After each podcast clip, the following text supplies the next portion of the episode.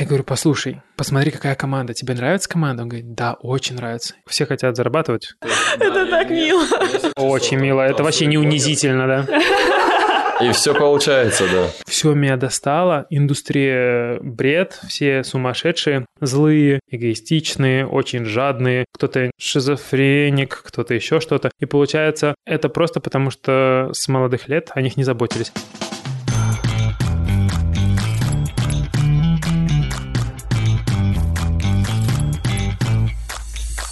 Привет, Аня, это же старт нового сезона. Привет! Не верится, что мы наконец-то начинаем этот пятый уже сезон подкаста. Давай представимся еще раз слушателям и расскажем, о чем будет этот сезон. Да, но перед этим я хочу попросить вас поставить нам прямо сейчас 5 звездочек в Apple подкастах и сердечко в Яндекс Музыке и обязательно написать комментарий. Сделать это прямо сейчас, потому что это очень поможет нам при старте нового сезона. А еще у этого выпуска есть версия на YouTube. Поэтому переходите, подписывайтесь на нас. Вы можете посмотреть на нас красивых, на нашу красивую студию, не только нас, еще и на ребят. Поэтому переходите по первой ссылке в описании. Там будет расширенная видеоверсия нашего подкаста, где вы сможете не только послушать, но и посмотреть на нас и наших гостей. Давай э, представимся еще раз нашим слушателям и расскажем, о чем вообще будет этот сезон. Да, давай представимся. Меня зовут Аня, я продюсирую подкасты, делаю проекты для разных брендов, экспертов и некоммерческих организаций. Запустила уже больше 10 проектов. Самой не верится. Да, за подкастами точно нужно идти к Ане. А меня зовут Настя, я бизнес-наставник и владелец трафик-агентства, а также ведущая этого подкаста. Давай расскажи, о чем будет этот сезон. Сейчас уже пятый сезон нашего подкаста, и в этот раз наша тема блогерство и медиа. Мы будем говорить о том, как монетизировать свое творчество, как зарабатывать на ТикТоке, Ютубе, Инстаграме, как блогеры запускают свои различные продукты на личном бренде, успешно ли у них это получается и возможно ли сделать бизнес на собственном блоге. Прежде чем мы приступим к интервью, хочу рассказать о партнерах нашего выпуска, потому что я считаю, что это продукт, который заслуживает внимания каждого. Да, давай. Я уже рассказала, кстати, много кому, и все были супер удивлены этой программе. Партнером сегодняшнего выпуска является Министерство туризма Дубаи. И в 2020 году они запустили программу, по которой можно въехать на территорию Эмирата и работать удаленно на компанию из своей страны. Вы спросите, «А я что, не смогу просто приехать в Дубай и все? А, сможете, но традиционная туристическая виза позволяет находиться в стране не более 90 дней, а если вы хотите находиться там дольше, то придется устраиваться в компанию, которая находится в Дубае. Или выезжать в другую страну. И что самое главное, по программе вы сможете подключаться к телефонным линиям, оформить ID-карты резидента, осуществлять все банковские операции, арендовать жилье, обучать детей в местных учебных заведениях. Ну, короче, вы просто становитесь жителем Дубая. А мне кажется, я сама себе продала вот э, вообще возможность перезимовать сейчас в другой стране. Но я прям реально думаю прилететь. Тем более в Москве началась такая серость, что хочется сменить немного обстановку. Но, что важно, эта программа распространяется только на один Эмират, на Дубае. Я помню, что когда я была, я сама думала о том, что, конечно же, здесь классно жить, но для местных жителей это действительно классная возможность, а для приезжих туристов это не очень. Ссылку на программу в описании оставим. Мы очень рекомендуем перейти, даже если вам сейчас кажется, что это не для вас. Мы переходим к героям этого выпуска. Мы решили начать наш сезон про блогеров с агентства, которое менеджерит блогеров. Очень логично. Мы хотим сегодня разобраться, что такое бизнес на блогерах, как бы это ни звучало, в чем там экономика, как работают эти компании, на чем они зарабатывают, возможно ли прийти в какое-то продюсерское агентство, сказать э, «Здрасте, Настя, хочу быть э, миллионником, пожалуйста, спродюсируйте меня». Поэтому мы сегодня позвали команду Дидинок Тим. Все, погнали.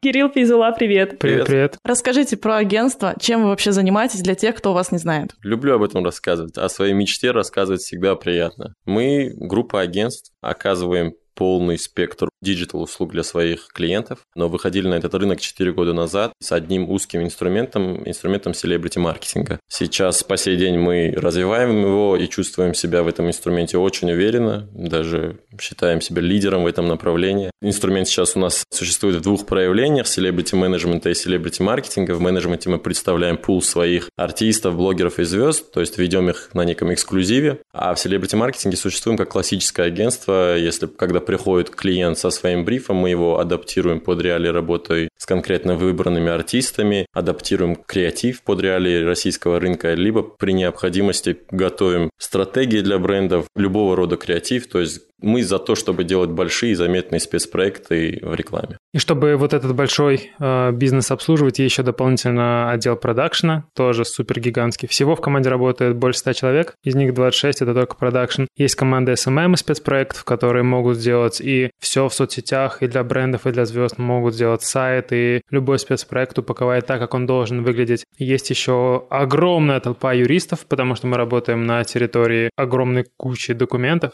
и постоянно все ветки со всеми клиентами, будь то глобальные агентства или какие-то местные российские, будь то бренды напрямую. Слушай, а больше ста человек это прям постоянно в штате? Да, и в офисе добро пожаловать. Команда очень большая, и прежде всего это продиктовано тем, что мы супер динамично развиваемся. А сколько у вас прирост к году? Сколько у вас год назад было сотрудников? Ну, три года назад нас было трое. Сейчас нас сто. И мы недавно переехали в новый офис, потому что уже не могли рассесться, и в частности даже во время пандемии у нас не было ни одного выходного дня. Ну, такой инструмент. Всегда нужно быть на связи, всегда нужно что-то делать, всегда нужно на все реагировать. И когда ты работаешь со стороной звезд и со стороной звездных брендов, потому что для нас два клиента, по сути, и получается, надо и тем, и тем угодить так, чтобы это было еще эффективно, креативно и в бюджет, поэтому приходится много и быстро думать.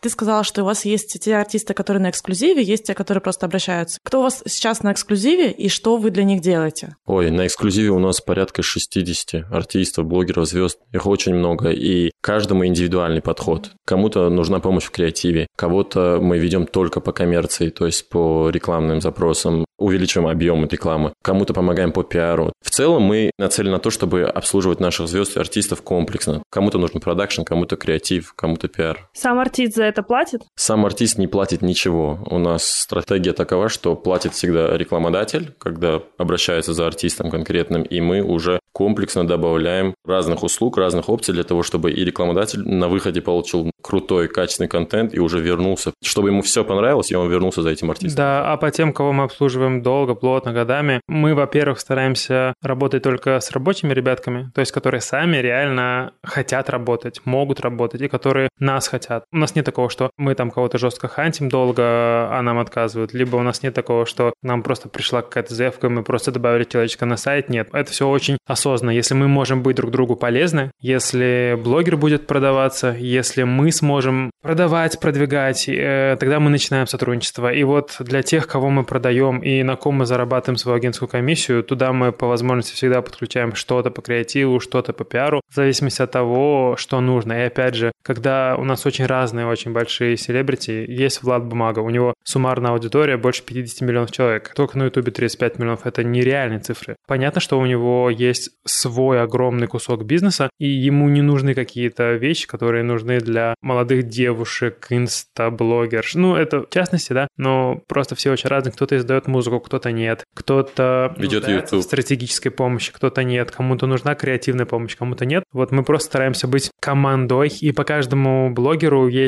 рабочие чаты, в которых может быть там от 5 до 25 человек, в зависимости от того, какие идут проекты. А если какой-то блогер, вот, допустим, не котируется или перестал выпускать какой-то контент, или, в принципе, просто рекламодатели за ним не обращаются, как вы работаете в такой ситуации? Мы стараемся вдохновлять этого блогера. Часто такое бывает, когда блогер перегорел или впал в депрессию. То есть наша задача как раз и быть хорошими психологами, хорошими такими наставниками, скажем так, и помогать им выходить из этих ситуаций. То есть мы вдохновляем, делаем какие-то стратегические сессии, делаем встречи, расписываем план работ для того, чтобы блогер неустанно работал, чтобы мы работали вместе с ним. Вот Кирилл рассказал о том, что не со всеми мы можем подписаться. Если мы чувствуем, что мы можем быть неким катализатором, можем быть полезны этому блогеру, то тогда сотрудничество состоится, когда мы доверяем друг другу. Вот на этом у нас все и двигается. Да, то есть это партнерские отношения, прежде всего. И еще момент важный был, все хотят зарабатвать. И то есть, если бы мы не приносили денег, да, конечно, было бы очень сложно обсуждать сотрудничество или что-то делать, но по факту, ну, есть там два-три супер кадра, которые не понимают, что надо что-то делать, чтобы зарабатывать деньги, но это так вопрос, либо мы расстанемся, либо они начнут что-то делать. И все, кстати, будет все миролюбиво, красиво, без стресса. У вас было такое, да? Что вы расставались с артистами, которые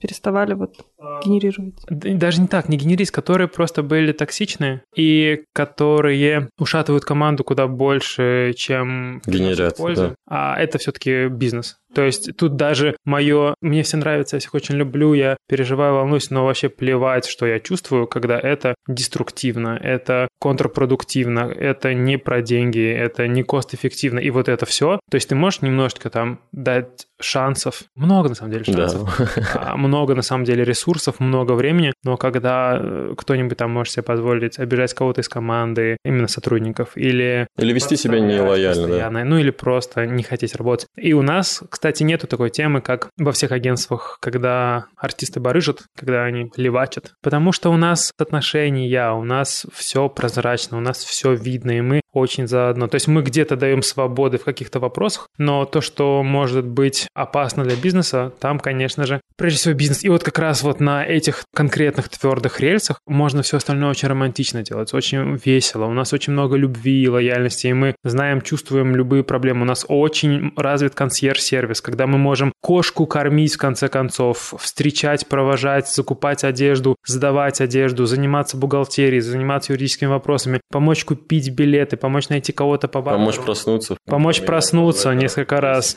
Ну, мы можем много всего, но это должны быть отношения. Отношения, они взаимные. И доверие, да. А ситуации, когда человек нарушал договор, были такие? Ну, что такое договор? У нас есть огромные договоры по огромным проектам, и наша работа в том, чтобы прогнозировать риски любые. И мы постоянно продумываем о том, что может пойти не так, какие возможны сложности. Многое мы предугадываем. У нас, кстати, тоже особенность команды. По большинству ребят есть доступ к их соцсетям у кого-то из менеджеров, потому что ребята в полетах, ребята в съемках, а нам надо что-то публиковать, надо выходить, что-то отредактировать, и просто ребята сами говорят, пожалуйста, возьми. То есть это, опять же, не обязательно пунктик контрактика, но это просто тоже формат отношений, когда мы и здесь можем выручать. И поэтому мы везде все чекаем, и, по сути, довольно сложно нарушить пункт контракта. Да, можно затупить, и когда у тебя контракт с Кока-Колой, снять сторис, как ты пьешь Пепси. Просто мы берем и удаляем от сторис. Аргументированно говорим, мы там сторис одну твою удалили, ты, кстати, пожалуйста, так больше не тупи. Как ребят реагируют? Упс.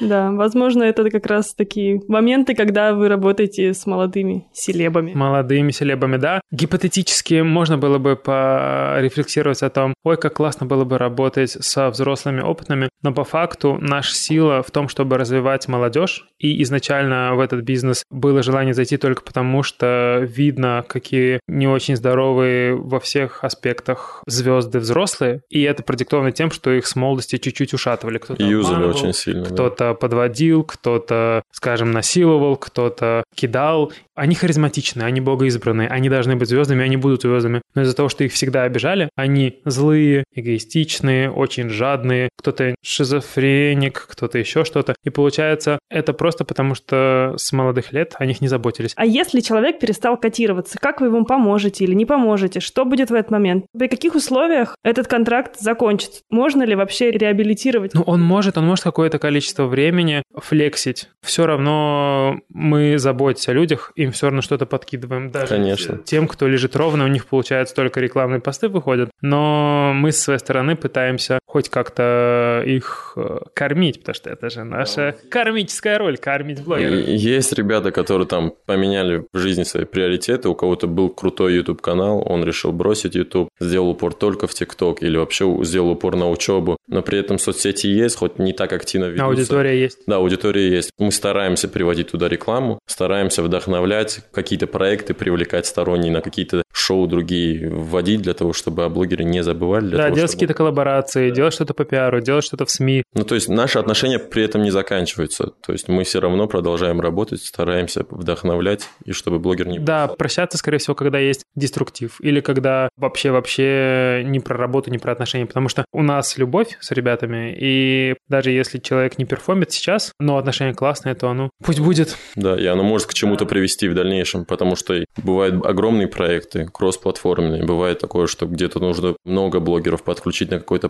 контракт. Ну и из-за того, что мы как раз очень плотно с блогерами и очень плотно с брендами, и мы не работаем, скажем, на входящих, как вот бывает в каких-то продюсерских центрах, особенно новых молодых. Да, допустим, они получили какую-то прикольную звезду, но они еще не в рынке. Их еще никто не знает, им никто не доверяет, с ними не работают. Они просто работают на входящих. Мы же создаем большие проекты, большие кампейны с брендами, и, конечно, мы можем подключать, может быть, не таких очевидных, но недорогих и эффективных эффективных. В частности, решая сразу несколько задач. Ну, решая типа целевых. задачи бренда Да. и решая задачи наших ребят и нашей лояльности.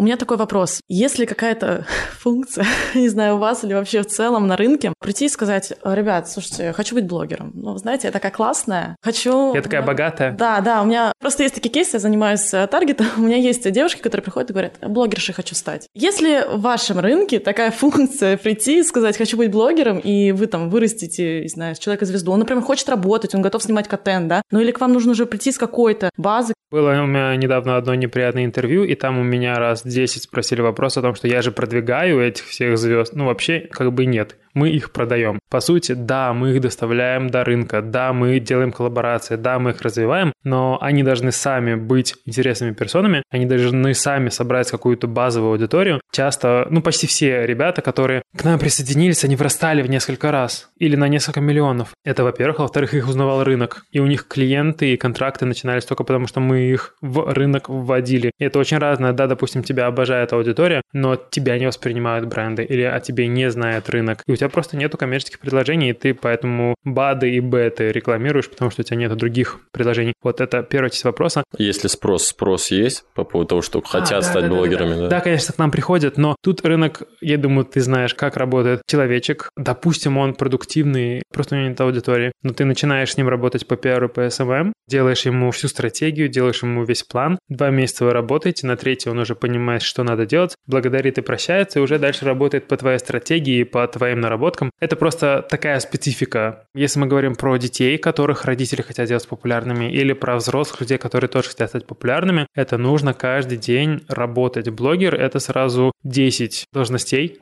ты себе и креатор, копирайтер, оператор, Монтажер. пиарщик, менеджер, продавец, все подряд. Никакой адекватный, уже занятый человек, который просто хочет погрузиться в сферу блогинга, он вот просто так это не возьмет и не сделает. И последний аспект. А, нужно быть хоть сколько-то харизматичным, интересным. Можно, конечно, очень долго пушить, и ты отожрешь свою аудиторию, но даже в таком случае тебе надо быть в чем-то суперэкспертом. У нас есть своя внутренняя культура. В коллективе вообще нет мата, в коллективе нету вот этих всяких лишних тем, типа сплетен, стресса. Несмотря на то, что он огромный, сейчас команда огромная, но... Мы стараемся сдерживать это. Курить по два человека запрещено. В одиночку только, да? То есть я не могу запретить курить людям, но вот по два могу запретить.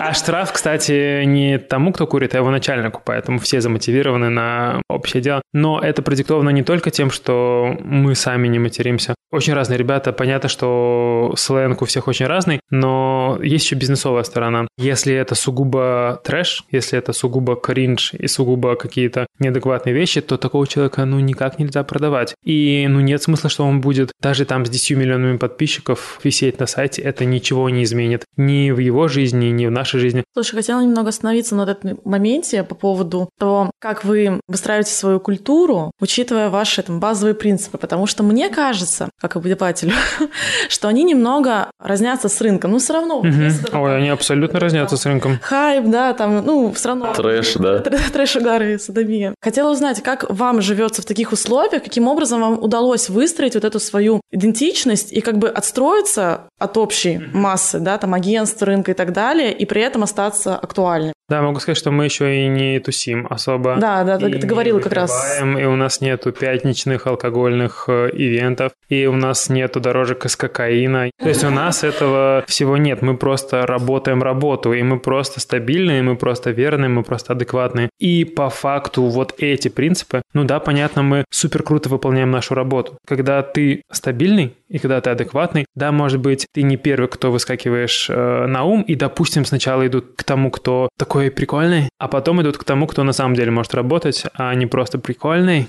И мы прям реально чувствуем, что это наше уникальное преимущество. Казалось бы, мы всем, когда нас слушают, мы рассказываем про это все, про наши отношения, доверие. Некоторые просто улыбаются и не видят в этом ничего серьезного, ну, не видят в этом бизнеса. А по факту мы строили на этом все. Три последних кейса звучали примерно так, одинаково «все меня достало», индустрия бред, все сумасшедшие, меняю сферу деятельности, последняя попытка ДНК Music. И потом приходят люди, то же самое Динок Тим работает, приходят люди, у них них какое-то время, я это называю, реабилитация и адаптация. То есть это не испытательный срок, это когда человеку нужно перестать параноить, перестать... От чего они отвыкают? Они отвыкают от лишнего стресса. От токсичности, которая есть на рынке. Да, но зачем добавлять еще стресс? То есть у нас нету момента, что так, все перестали работать и говорят, ой, они такие тупые, да, они такие тупые. И все такие, да, так тупой клиент или тупой блогер, вот этот блогер самый тупой. Ну, у нас нет такого вообще. И мы, да, обмениваемся информацией, когда какой-то кринж, делюкс, но по факту вообще никогда время не тратится на негатив. Есть люди, которые немножко тяготят к тому, чтобы кого-то похейтить, а по факту в нашей индустрии ты не можешь никого хейтить, потому что ветер меняется так часто, все меняется так часто, еще это культура отмены. Сегодня этого запретили, завтра он уже снова на обложках, и ты не можешь кого-то ненавидеть или обожать, нужно всегда быть стабильным, и нужно всегда просто со своей стороны быть дружелюбным, насколько это возможно. Просто не представляю, как вы этому можно обучиться. Со временем приходит. Это личный пример. Потихонечку. Я очень волновался, что команда растет, и... Ну, 100 человек, come on, ты не можешь отвечать за всех, за всю Не сотню. могу, сто процентов. Я даже знаю, что некоторые люди говорят матом, когда играют в футбол. Но... Но это все за рамками офиса. Да, да, и насколько возможно, мы сами своим примером постоянно стараемся показывать тот уровень отношений. Пришел однажды человечек, вроде бы прикольный, но не очень прикольный. Он долгое время пытался изолироваться сначала от команды, ну, то есть, условно, чтобы никто не лез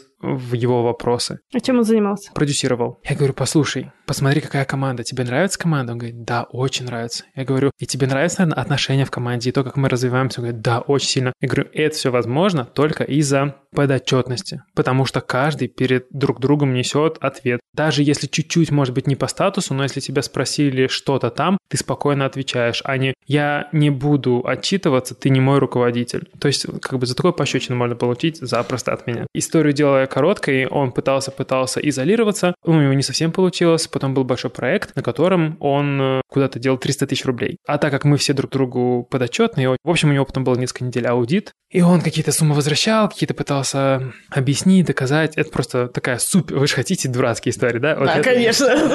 Вы сразу прямо такие Кринж делюкс. Очень, да, очень плохая история. У меня настолько это болезненно все воспринимал, то есть у меня просто заблокировалась шея, спина. Ну, то есть, в общем, Потому что для нас шок это был. да, да, да, это было вообще супер ситуация. Он как бы, ладно, вот эта ситуация, а еще он не очень был руководитель. То есть он скорее был продюсер, а пришел на должность руководителя. Я ему говорю, слушай, вот сейчас мы с тобой эту историю дойдем. А продюсер разве не должен быть руководителем своего подотдела? Как бы да, но если он не способен, то проблема. И там была проблема. Но он как бы прикольный, классный. Из большого агентства я его забрал, все нормально. И я ему говорю, вот, вот это мы с тобой закрыли, это закрыли по финансам, да, вот эту сумму ты еще погасишь из зарплат. А я говорю, но как руководитель ты не справляешься. Я могу тебе предложить другую должность пониже, зарплаты пониже, но поддержать работу. То есть человек повел себя как гад. Это просто выключило меня физически и было таким супер прецедентом для всей команды, потому что у нас так как бы и нет. Но все равно я его даже был готов не увольнять. Плюс у него двое детей, вы знаете, вот это все. Мы очень kids-friendly, child-friendly. Очень. У нас постоянно детишки в офисе. Но child-friendly. Человек в итоге ушел? Да, он сказал, что у него кредиты, и ему надо зарплату побольше. И ушел. Но он в итоге реально пытался вывести эти деньги? или Он их что? украл, да. И потом он пытался их обосновать. То есть где-то факты пытался что-то, прикрываясь другими людьми, прикрываясь своими сотрудниками. То есть это тоже немножко не наша тема. Да, очень неприятно. У нас не на такие суммы, конечно, были истории, но когда что-то такое всплывало, я очень болезненно всегда воспринимала. Особенно, когда ты доверяешь человеку. И, еще в чем сложность? Он же из другого большого агентства, и мы когда немножко стали общаться с его бывшими коллегами, там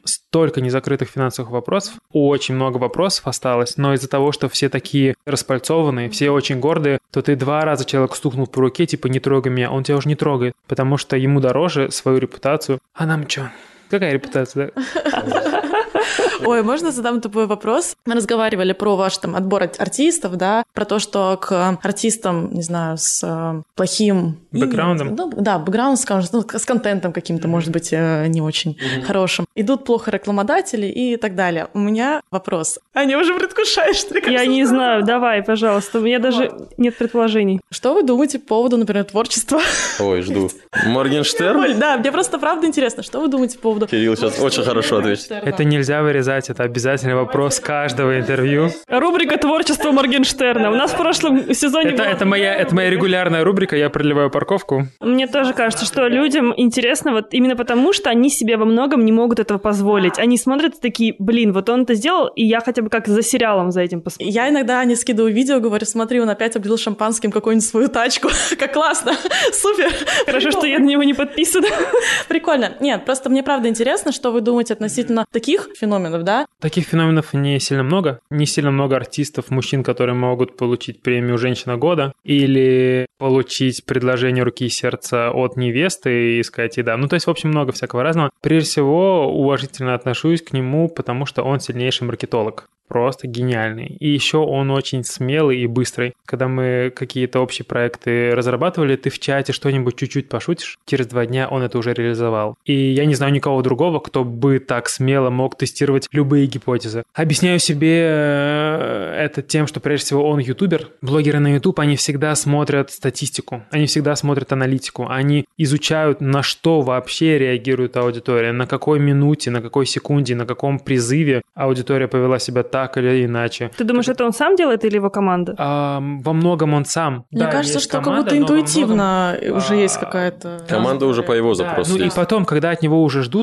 вот когда у тебя каждый твой микрошаг, он агрегирует огромное внимание, то можно и покреативить. Да, он очень много адаптирует идей, он все, что где-то увидел, он тут же это реализовывает, э, и к нему относится нормально, но надо понимать, что его аудитория — это дети. И я. И дети, особенно мальчики, это сильнейшие трендсеттеры. То есть они, что увидели, им понравилось, они тут же это рассказывают. Если ты идешь между десятилетками, проходишь через эту толпу, они обязательно говорят либо про Влад Бумагу, либо про Моргенштерна. И обязательно поют или слушают песни, потому что они так живут, они так устроены. И вот эти все крупные инфоповоды, да, они влияют на индустрию, но прежде всего они разносятся детьми. Вот И ты считаешь, это хорошо, происходит. тот контент, который он делает, популярен именно среди детей? Я не считаю, что это хорошо, но я считаю, что это логично. Все, что такое яркое, ну даже меня удивило, когда он писал в унитаз на камеру телефона. Он положил в телефон и написал на них. Либо когда он а, плакал и подключил историю с, со сбором средств для ребенка. Это все разные идеи и все разные гипотезы, немножко на разную аудиторию. И когда ты становишься вдруг супер романтичным парнем, который так влюблен в свою девушку, с которой ты когда-то расстался, но потом все-таки вы снова решили встречаться, и теперь вы вместе, потому что она та самая, кого ты любил всю жизнь. Это же, представляете, в какую огромную многомиллионную аудиторию. И это уже не про пацанов, это уже про девчат. И когда ты делаешь ей супер день рождения, и когда ты везешь ее на Мальдивы, всякие такие шаги, они для расширения аудитории. Социалочка с этим ребенком как бы хорошее дело. Ипотировано это было тем, что он просил, чтобы люди присылали три шестерки в чеках, если вы помните историю. Да, да, да. Там он так и отправил в итоге сумму там. О, он вообще там потом чуть ли не каждый день эти деньги кидал какой-то. Да, да, да, и он плакал и снял об этом пост отдельный. Это все очень круто реализовано на огромную аудиторию, и идеи очень разные. К этому надо относиться как к маркетингу. выверенной стратегии, он сам в этом признается, что он меняется. То есть мы можем на других артистах это проследить. Тот же самый Фейс, он когда выходил на рынок, он шумел, он делал просто рынок был в шоке от того, что он От поет, бургеров. маленькие дети подпевают ему, стоя рядом со своими родителями. Это был такой дикий диссонанс. Но при этом потом, получив эту аудиторию, получив некий хайп, они обеляются, становятся взрослее, становятся серьезнее, и шаги уже не такие примитивные с точки зрения маркетинга, но при этом все равно весомые. Говоря о Моргенштерне, он реально меняет рынок. Мы говорим о том, что рекламодатели не любят таких трешовых, скажем так, блогеров. Но если ты, во-первых, в чартах на первой строчке, Номер один, или у да. тебя в 10 первых треках 5 твои, и если ты супер охватный, супер эпатажный, и у тебя самая большая из русских звезд упоминаемость в СМИ и упоминаемость в интернете, то многие бренды могут себе позволить подвинуться. Взяли бы его к себе в агентство? Ну, было бы интересно поработать. Ну, вы уже работали через Влада. И с Владом мы, мы знаем и дружим с его командой, и там все супер.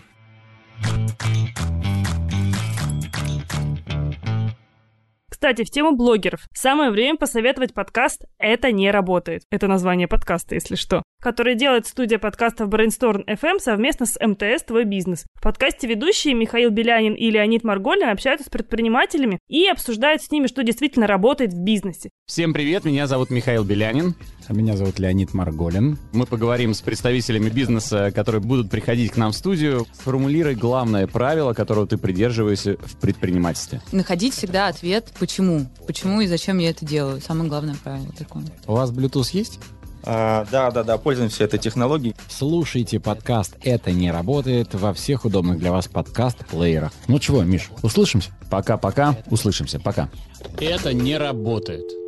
И в одном из выпусков ребята как раз обсуждали, нужны ли бизнесу блогеры. Как выяснилось, нужны, но не все, а иногда вам нужны очень конкретные герои. А подкаст ребят может более обдуманно относиться к вашим маркетинговым бюджетам и не тратить их напрасно. А мы знаем, как э, важно считать деньги в бизнесе. Ну, в общем, подробнее вы сможете узнать об этом в подкасте ребят. Ссылку мы оставили в описании, переходите, я уверена, что многим будет полезно. Переходим обратно к выпуску.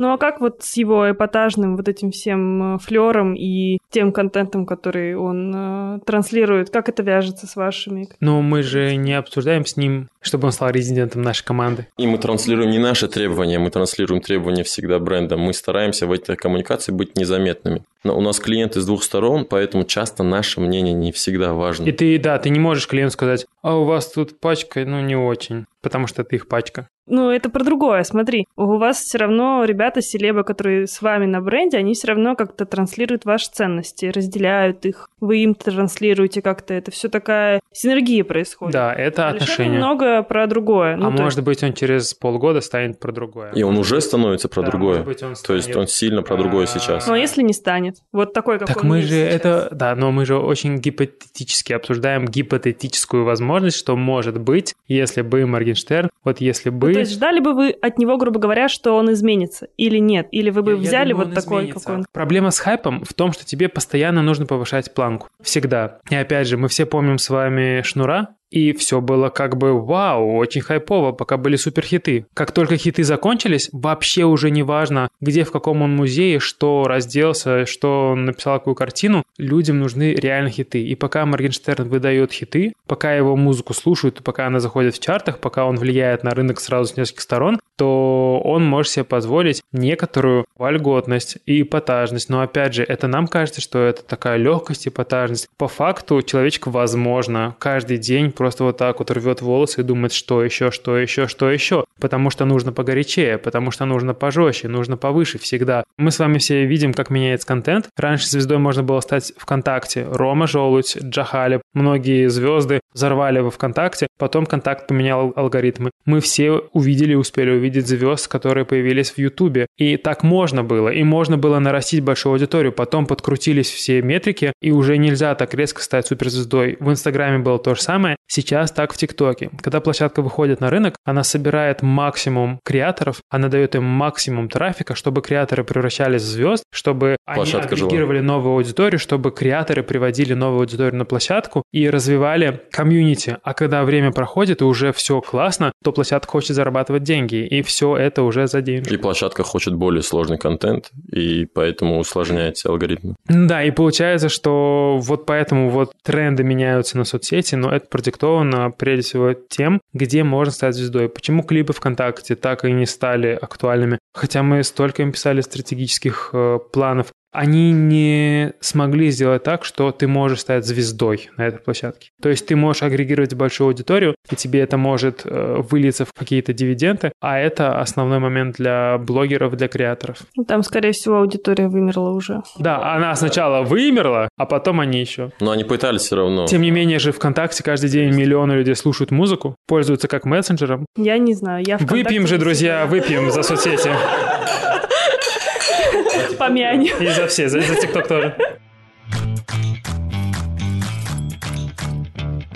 меня такой к вам вопрос. Вот звездой рождаются или становятся? Разделяю людей на три сегмента. Первые – харизматичные, поцелованные Богом, богоизбранные. Давай примеры сразу. Первые – супер харизматы, которые в любом случае, хоть они ошибаются, хоть они что-то делают, они в любом случае агрегируют на себя внимание. Когда они делают что-то правильно, супер круто, все внимание их. Когда они делают что-то неправильно, супер плохо, но все внимание их. И все равно им это выходит в пользу, и все равно они растут. Даже если они год ленятся, потом они опять такие, окей, ладно, что-нибудь сделаем. И у них получается. Вторые — это те, которые условно талантливые, симпатичные, но они не такие супер харизматы, они не такие супер интересные, но они рабочие, и они хотят работать. Каждый день, годами они работают, и с годами они аудиторию расширяют, растут, то есть они просто постоянно делают. По факту вторые часто обходят первых, потому что первые ушли в отношения, вернулись, ушли в наркотики, вернулись, ушли в творчество, поработали немножко, вернулись, и постоянно они передумают. Вторые работают всегда. И они, может быть, не перформят так, как первые,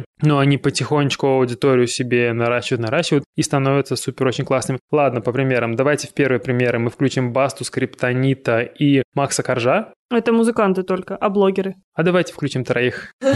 Почему я их включаю? Еще у харизматов у них есть понимание, что надо аудитории, и они чувствуют аудиторию. И, например, Корж, он же 10 лет назад был совсем другой, 5 лет назад поменялся, сейчас снова поменялся, и он вместе с аудиторией взрослеет. А вторые просто всегда работают. А третьи — это, ну, классные ребята, которые спокойно живут, не агрегируя на себе никакое внимание, спокойно занимаются. Может быть, они иногда хотят быть инстаблогерами или инстаблогершами, но в основном они просто спокойную жизнь живут, и ничего у них э, в этой сфере не получается, и им нормально. Вот вторые и первые с ума сходят, они не могут жить без того, чтобы расти, развиваться, влиять, творить историю, менять все и быть суперзвездой. А если происходит соединение у первого со вторым каким-то чудом, то это просто бум. Про Катю Клэп можно так сказать. Она сколько лет существует на Ютубе, все равно всем интересно. То есть, когда блогер взрослеет, аудитория взрослеет, и контент перестает быть интересным. Затихает вот эта популярность, но Катя Клэп все равно на слуху, да, все, все равно делает.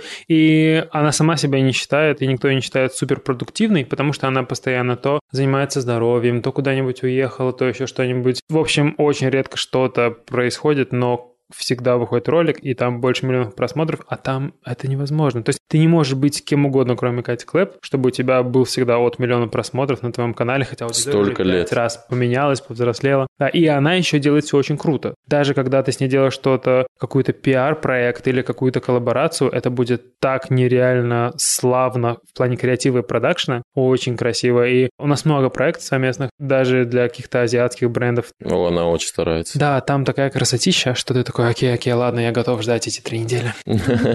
Можно еще сказать, что это потому, что она была на заре блогерства вообще в России, на российском ютубе. Строила это все, да. Да, и у нее есть ее проблемы, которые она знает. То есть у нее, допустим, какие-то сложности в характере, сложности в здоровье, сложности в ряде моментов у харизматичных чуваков всегда так. У них, кроме того, что есть супер внимание, у них есть супер нагрузка, которую ты, возможно, кое-как выдерживаешь, либо не выдерживаешь. Туда же Рому Желудя можно отнести. Он так перформил, он сделал то, что никто не делал делал. Он первым был суперселебом, подростком, красивым мальчиком, который мог бы сделать все. Но... но не выдержал. Да, не выдержал. То есть ему не хватило и команды, и характера, и, наверное, внутренних тезисов. Сейчас работает менеджером в одном из рекламных агентств, что как бы тоже достойная работа, но не для того, кто индустрию создавал.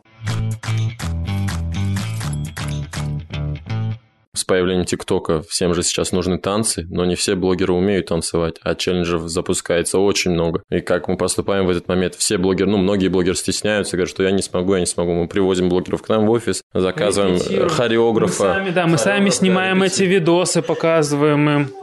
Это так мило. Очень мило. Это вообще не унизительно, да? И все получается, да.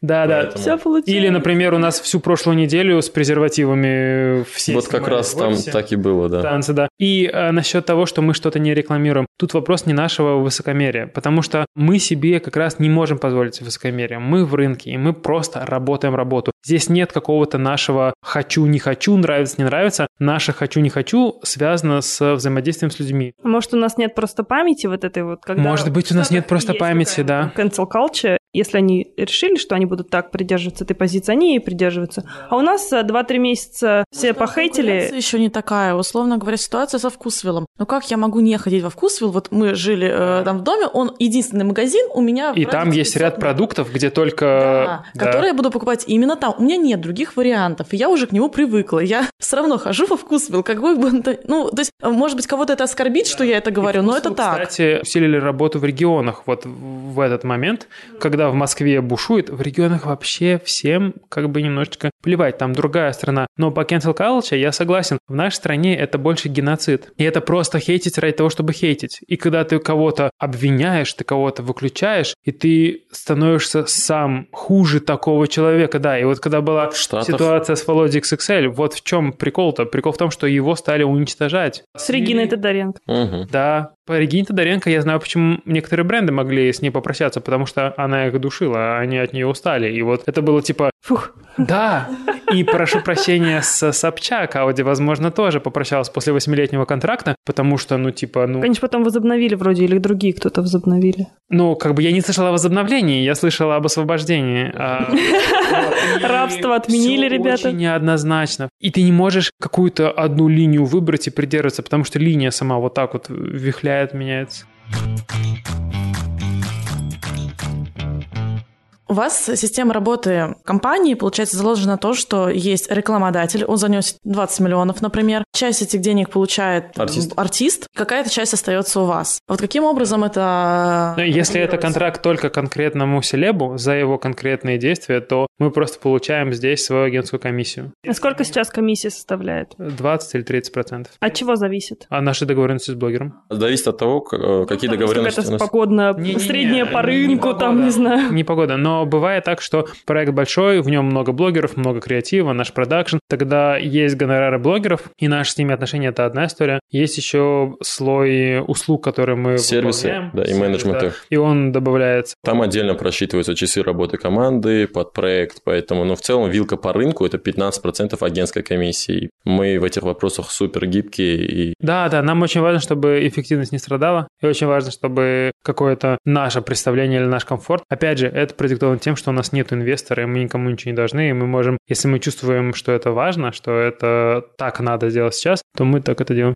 А если э, заинтересованность у бренда не конкретного там, блогера, артиста, а просто, ну, хотят заказать какую-то рекламную интеграцию с инфлюенсерами, посотрудничать, то это уже другие цифры. Мы, получается, так или иначе понятен бюджет, мы под него планируем пул персон, согласовываем, под это думаем креатив, вообще всю механику, ну и там мы уже наполняем максимально эффективно в рамках бюджета. В целом есть агентская комиссия, как я сказал, вот средняя, она может снижаться. Плюс, если мы говорим о каких-то дополнительных сервисах, помимо influence-маркетинга, там, продакшн, пиар, креатив. И сколько на команду уходит? Вот 15%. 15% это агентская комиссия в в работе influence, э, если мы э, обслуживаем по influence-маркетингу. Если мы говорим про креатив, стратегию, по-разному. От часов работы зависит. Еще важно понимать, что любой проект, так как это большие бренды, они всегда запрашивают у ряда агентств. И даже если вы уже вместе с ними определили пул блогеров и согласовали цены, они все равно через других поставщиков проверяют цены, ищут, где им выгоднее, и часто часть делают у нас, часть не у нас, поэтому здесь особо не разгуляешься. То есть мы не можем, ну, такие флексим, короче. Тут, короче, так, сколько? 3 миллиона добавим просто. Да, у рынка есть понятные бенчмарки, поэтому ты должен находиться в них. Ты должен быть в рынке, да. Но вы знаете, вы общаетесь с- со всеми ребятами, представителями рынка, вы знаете. Да, мы больше получаем фидбэк от клиента. То есть нам надо так, чтобы клиент окнул. Клиент обязательно проверяет это. Он должен. Закупки любого бренда обязаны любую циферку сверять по рынку и искать самую выгодную. Какой у вас оборот был за прошлый год? 500 тысяч. 500 миллионов. 500 простите, миллионов. тысяч рублей. 500 миллионов, да. Рублей. Да, 500 миллионов рублей. Мы такие большие, мы так классно развиваемся, 500 тысяч рублей. Да-да-да. Я хотел вот пафос опустить. Классно. А сколько у вас прирост к году? Сейчас за первое полугодие мы уже обошли прошлый год, И стремимся к миллиарду. и будет сильно больше миллиарда, я думаю. Да. От чего у вас зависит э, выручка? Ну, точнее, я понимаю, что у вас идут рекламодатели, А зависит от того, насколько глубоко мы залазим. А мы все глубже и глубже. Вот последние месяцы они самые продуктивные за всю нашу жизнь. То есть даже, наверное, вообще-вообще. И поэтому все очень сильно растет. То есть каким образом вы, как там руководители бизнеса, можете на эту цифру влиять? То есть найти, например, артистов более медийных, да, чтобы забывать. Ну, ну, Или вот вот сильнее влияет э, контракты с брендами. чем Да. их больше, тем Да, как бы да, вам супер, просто когда лучше. у тебя классные артисты, но это, опять же, очень все чувствительно и очень все непостоянно. А когда ты интересен рынку, а когда ты круто обслуживаешь бренды, то к тебе приходят бренды не только по твоим звездам, и вот это как раз бизнес. То есть нам вот это интереснее, потому что это генерит больше, сильно больше прибыли. У нас есть Блиц, там пять вопросов, отвечать может не обязательно коротко. Где ты это слышал? Юра, привет. Вспомнить всех просто. Да-да-да. Без чего не можете выйти из дома? Телефон называть нельзя. Без хорошего настроения и улыбки на лице. Ой, ты солнечный, позитивный человечек. Ну, потому что я иду с этим настроением в команду. Команда большая, она на стрессе, она работает. И если ты не приходишь, у меня даже есть пост на эту тему, ты не приходишь и не заряжаешь, и не поддерживаешь, а приходишь как темная туча, то это все влияет на твою команду. Вот звучит банально и вроде слишком мило, но по факту это работает. Кирилл. А, наверное, без календаря. Я даже... Раскладного, такого такой бумажного. В телефоне он, но телефон называть нельзя. Ну, в общем, сейчас как бы каждые полчаса вот так разными цветами разлинованные. У меня есть два ассистента, которые занимаются один более бытовыми вопросами, другой более бизнесовыми, и все всегда вот это вот ставится. И года два назад я просто в блокнотик, ну, знаете, блокнот, который в айфоне тоже, опять же, туда писал вот так вот дела, и мне было вообще комфортно. А, а сейчас это вот... В каком месте хотел бы оказаться прямо сейчас? В офисе. За своим столом. Пожалуйста, Потому там я что там опаздываю на встречу. Нам пишут, звонят. Обожаю. Работники О, года, простите, ребята. Простите, что мы не, не доехали в прошлый раз. У нас сейчас Олимпиада. Из-за Олимпиады у нас вот эти были перекрестные встречи с артистами, и там очень было все опасно. Мы поэтому сорвали одну съемку, друзья. Поэтому поставьте лайк и подписку. Обязательно. Девочки, девочки нас все равно ждали. И совсем чуть-чуть негатива было в начале, а все было нормально. Если бы вы могли заключить контракт с одним каким-нибудь чуваком вообще с любой эпохи, в любое время и место, кто бы это был? Канье Уэста, пожалуйста, подпишем.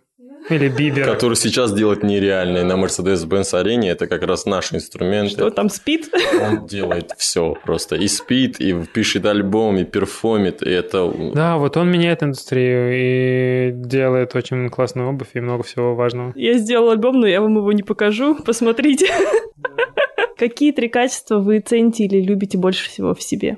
Коммуникабельность, реально, может, это опять же звучит банально в каждом там интервью. А ты коммуникабельный? Я супер. Ну, моя главная сила, мне кажется, это коммуникация, умение находить компромиссы, решения и строить правильные отношения со всеми, и с командой, и с брендом. Хорошо, второй какой у тебя? Давай я подумаю о втором, а Да нет, нет, я могу сказать про тебя. Давай. Машина он. Жестко. Ну, то есть... Хардвокер, да, такой? Ха- да, хард. Любит себя где-то немножко насиловать, изводить, ну, типа, когда надо. И еще качество командный игрок сильнейший. И он прям строит команду, и у нас был корпоратив позавчера с этими серфами дурацкими. Вейт, серфами, да. Э, Да, я 15-20 раз попробовал, не получилось чек. И в плане того, что быть командным, быть лидером, быть в команде, это очень важное качество. И особенно, когда ты на связи всегда, и то есть надо супер любить людей, вот, и супер быть командным игроком. Давай, сам про себя теперь. Я могу подсказывать. Наверное, считаю себя не лучше других. Ну, то есть, как бы, у меня нету такой мысли, что я самый крутой. И это очень сильно защищает от ошибок, защищает от гордости. Я просто вижу, что даже когда оскорбительная ситуация, то меня, по сути, как бы нельзя оскорбить или нельзя меня обидеть, ну, кроме всяких близких людей, которые пишут всякую фигню. А, Вот, и, ну, это очень классное качество, потому что наша работа, она такая, типа, очень унизительная. Это раз. Второе, у меня есть дар веры, я думаю. Я верю в людей, я верю во все, что делаю. Просыпаюсь утром, снова верю. Даже если с утра сдох, точнее вечером сдох вчера, а с утра... Ну, сегодня сын, например, четыре раза меня разбудил с 5.30, но я все равно проснулся и верил, что все получится. Верю.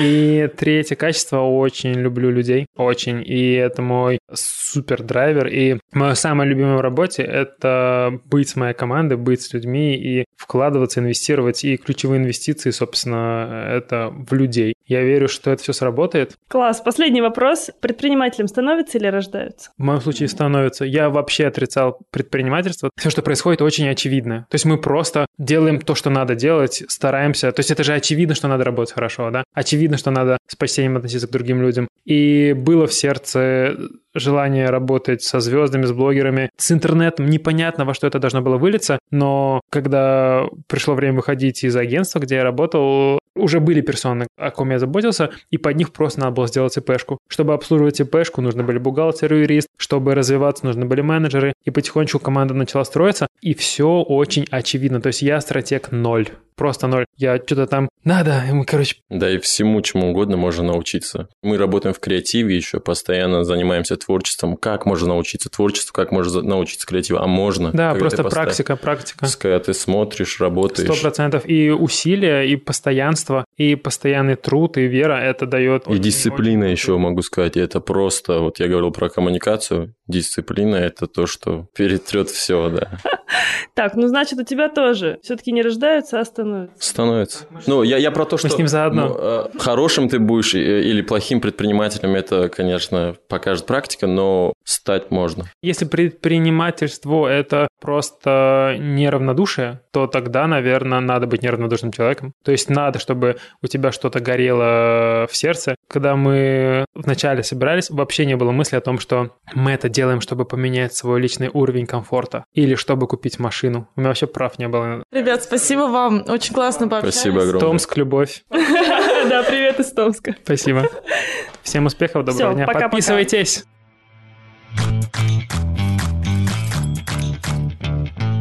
Ребята, спасибо, что слушали первый эпизод нашего пятого сезона. Уже не верится, что у нас больше 50 выпусков, да, Настя? Не говори, слушай, и гости просто... О, я не знаю, обожаю. Мне кажется, мы с каждым сезоном становимся все лучше и лучше. Я думаю, что вы так же уверены в себе, как Настя. Просто искренне надеюсь. Верю в вас, ребята. Посылаю вам э, лучи самоуверенности и призываю вас. Я думаю, что вы уже начали оформлять свой Инстаграм, начали снимать свои видосы первые на ТикТок, уже подумали, в какое блогерское агентство вы обратитесь. Подсказка уже есть в выпуске. В общем, ребята, спасибо, что слушали нас. Встретимся с вами уже через неделю. А еще не забывайте, что у этого подкаста есть видеоверсия. Ее вы сможете найти по первой ссылке в описании. Там вы сможете посмотреть на нас красивых, поставить нам там палец вверх, вверх, подписаться и все такое. Спасибо, что слушали нас или смотрели. Встретимся через неделю.